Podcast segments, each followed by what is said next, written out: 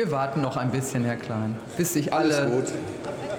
in Ruhe hingesetzt haben. Das ist jetzt so langsam überwiegend der Fall. Und jetzt haben Sie die volle Aufmerksamkeit, Herr Klein.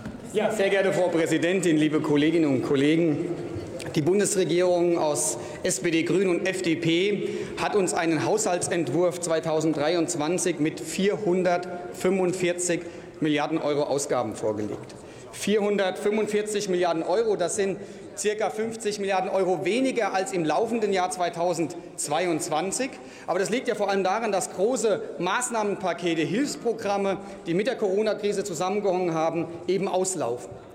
445 Milliarden Euro, das ist aber auch deutlich mehr als im Vorkrisenjahr 2019. Das ist auch deutlich mehr, als alle Finanzpläne vorgesehen haben vor der Krise oder auch der letzte von der Großen Koalition aus 2021, zwischen 40 und 70 Milliarden Euro mehr. Und das zeigt noch mal, dass diese Bundesregierung und der Bundesfinanzminister konsolidiert. Das ist auch richtig, aber dass wir in keinem Fall von einem Sparhaushalt reden, was der ein oder andere ja tun möchte.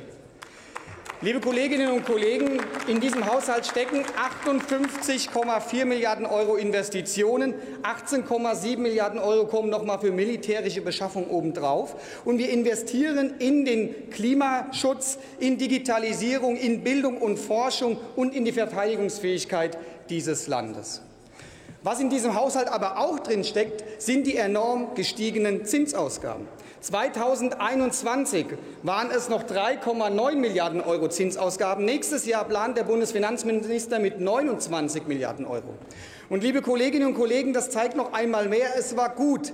Gott sei Dank haben wir nicht auf die Ratgeber gehört, die uns weitere Staatsverschuldung aufgrund von Niedrigzins und Niedrig- oder Negativzinsen schmackhaft machen wollten. Gott sei Dank im Sinne von zukünftigen Generationen. Und deshalb ist es auch umso richtiger, dass dieser Haushaltsentwurf die Schuldenbremse einhält. Ja, die Schuldenbremse steht in der Verfassung.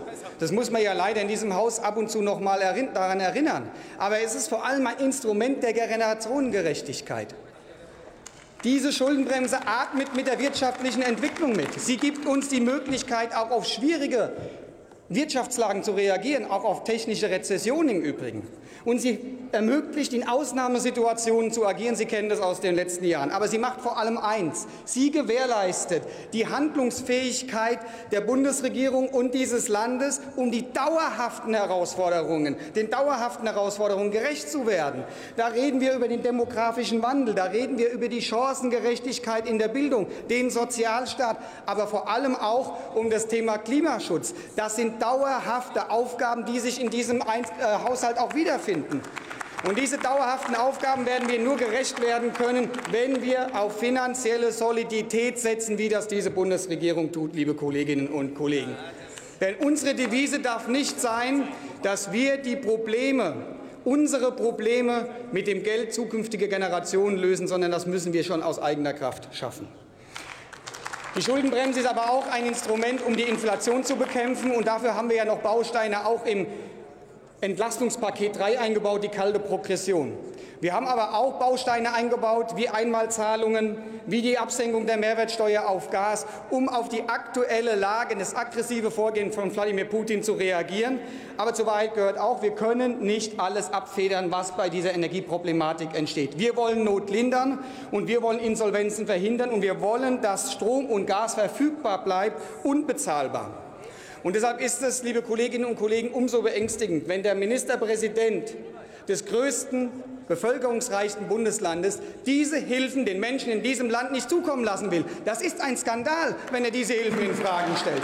Und deshalb möchte ich noch einmal alle auffordern, bei den Koalitionspartnern der Grünen, aber auch bei der Union hier noch einmal zu werben für dieses Paket. Starke Schultern müssen in der Krise auch mehr tragen. Die Länder haben starke Schultern. Liebe Kolleginnen und Kollegen, ich komme zum Schluss. Die Bundesregierung hat einen guten Haushaltsentwurf vorgelegt, aber es gibt keinen Grund, diesen Entwurf noch besser zu machen. Und ich freue mich auf die Haushaltsberatung. Vielen Dank, Herr Kollege Klein. Nächste Rednerin ist die Kollegin Dr. Ingeborg